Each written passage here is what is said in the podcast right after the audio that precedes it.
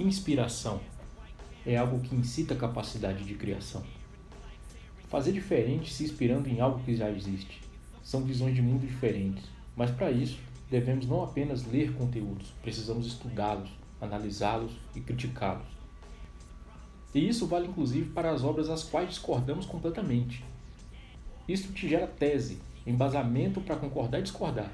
E claro, adaptar o conhecimento para sua visão de mundo, sua filosofia, sua ideologia. Este conhecimento acumulado pode até te fazer ser odiado, mas nunca ignorado. Na música Piano Bar, dos Engenheiros do Havaí, tem um trecho que diz: Toda vez que falta luz, toda vez que algo nos falta, o invisível nos salta aos olhos. E na música O que sobrou do céu, do Rapa, Falcão cantou: Faltou luz, mas era dia, o sol invadiu a sala, fez da TV um espelho refletindo o que a gente esquecia. Essas duas canções, tão diferentes em sua essência, possuem algo em comum: a inspiração em um trecho do livro O Pequeno Príncipe, onde, em um diálogo, a raposa conta o seu segredo. Só se vê bem com o coração, o essencial é invisível para os olhos. E veja bem, logo em seguida, o Pequeno Príncipe, para se lembrar, repete a frase: O essencial é invisível para os olhos. Ainda no ramo musical, Eminem, o maior rapper de todos os tempos, na música Sing for the Moment, disse a seguinte frase: Na terra dos assassinos, a mente de um pecador é um santuário. Essa frase tem uma clara alusão ao ditado popular: Em terra de cego, quem tem um olho é rei. É necessário exercitar o autoconhecimento para que, associado ao aprendizado, te forme um ser humano único, diferente e original.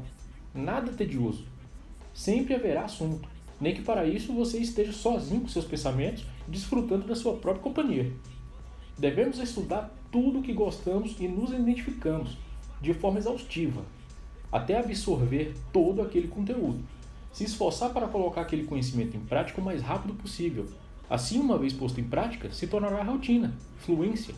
Repare bem, ler ou assistir é diferente de estudar.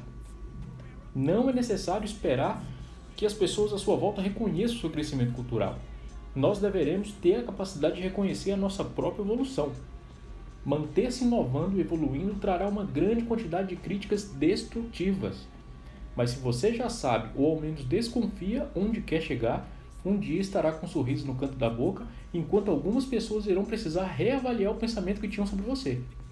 Já não te fará diferença, mas é a prova que você sempre esteve um passo à frente mesmo quando de forma proposital deu um passo para trás para se igualar ao ritmo delas.